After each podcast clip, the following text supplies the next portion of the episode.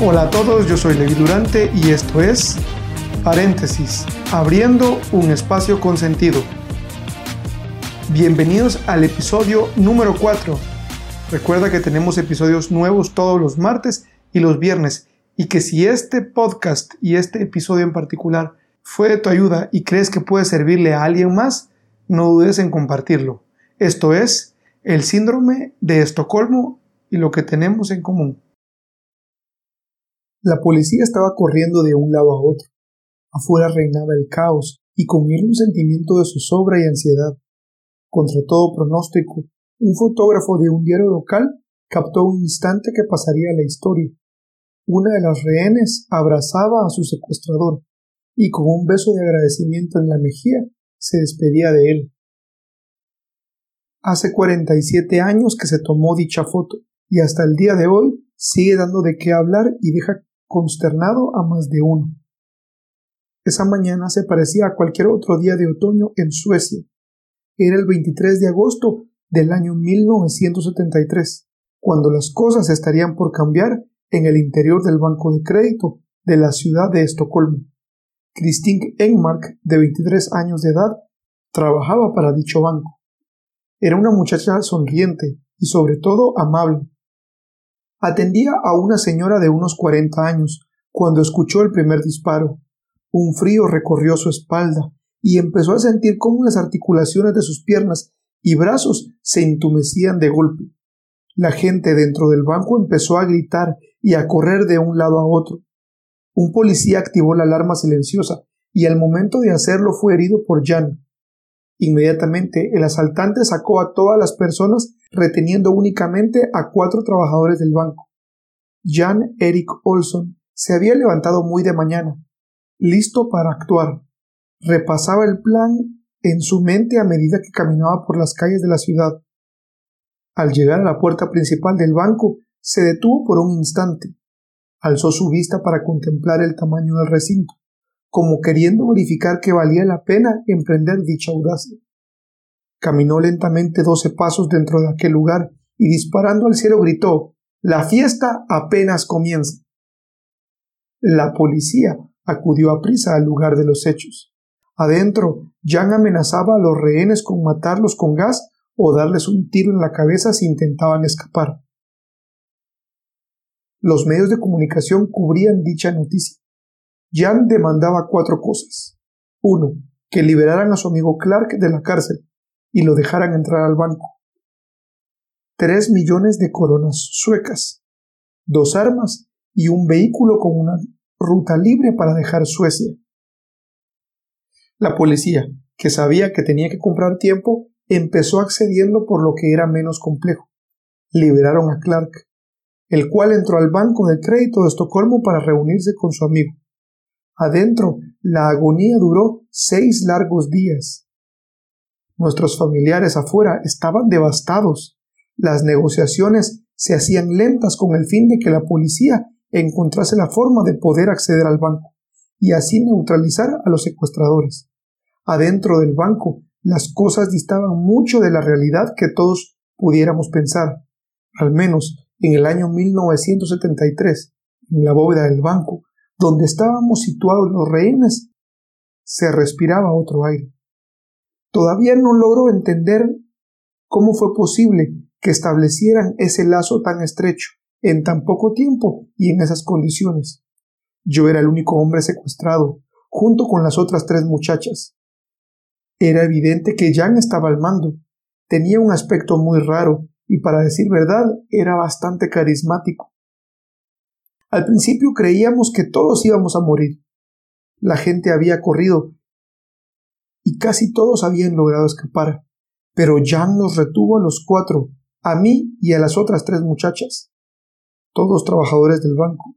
Seguramente lo habría hecho porque estaba convencido que nadie mejor que nosotros conocían las instalaciones de aquel banco. El primer día fue el más aterrador. Nadie pudo dormir, y la crisis nerviosa por la que pasábamos era tan fuerte que me provocaba dolores de cabeza y de estómago. Sorpresivamente la tensión fue desapareciendo, poco a poco, al menos en dos de ellas, especialmente en Christine. Se empezaba a tomar las cosas más calmada. Clark nos llevó al fondo, donde estaba la bóveda, y platicaba muy tranquilo con nosotros, de igual manera que Jan. Yo no sabía qué pensar. Las muchachas, al igual que yo, secuestradas, empezaron a mostrar una tranquilidad en medio de aquella situación que yo simplemente no entendía. Jugaron tres en raya y platicaron acerca del clima y del gobierno. De pronto el teléfono sonó. Jan hablaba muy calmado. Le decía a la otra persona en la línea que no se preocupara, que todo estaba bajo control. Tiempo después supe que la persona del otro lado era el primer ministro, quien trataba de interceder por nosotros. Pero eso era en vano. Estábamos a salvo. Eh, al menos eso era lo que Christine Enmark creía. La chica se puso de pie y atendió la llamada del primer ministro. Y entonces ocurrió un contrasentido. Abogó por Jan, el secuestrador. Yo escuchaba la conversación al fondo estupefacto. Apretaba la palma de mi mano con fuerza contra mi rostro. No podía creer lo que estaba escuchando. Rogaba que la policía dejara escapar a los dos secuestradores con el dinero, y por si fuera poco, pedía que la dejaran ir con ellos. Finalmente concluyó No me asusta Clark ni su compañero, me asusta la policía.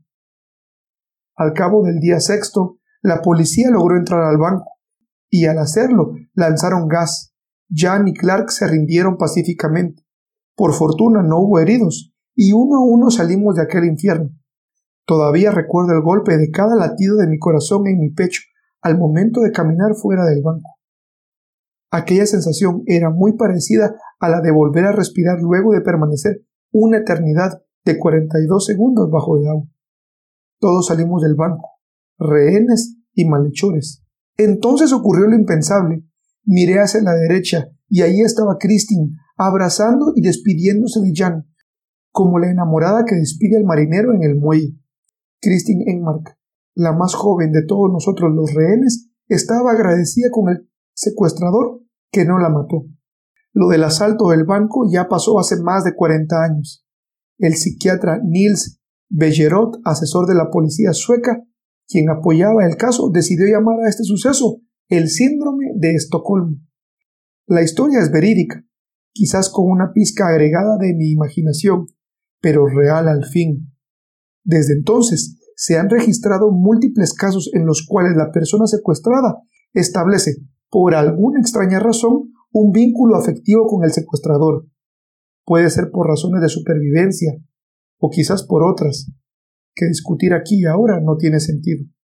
Lo que me parece extraño es cómo esa historia se repite todos los días y ocurre mucho más cerca de lo que nosotros creemos.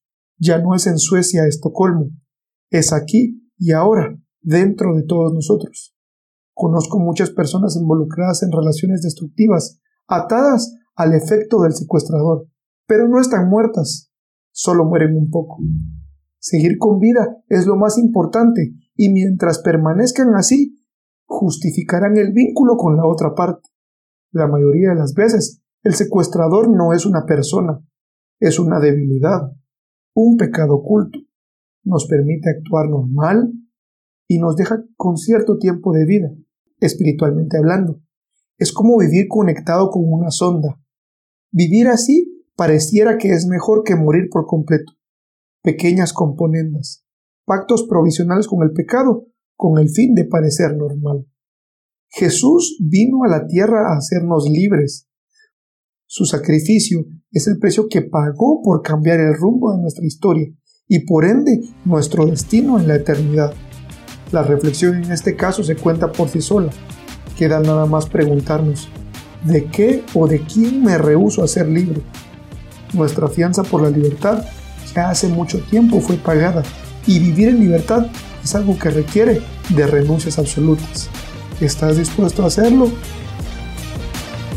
Hasta la próxima.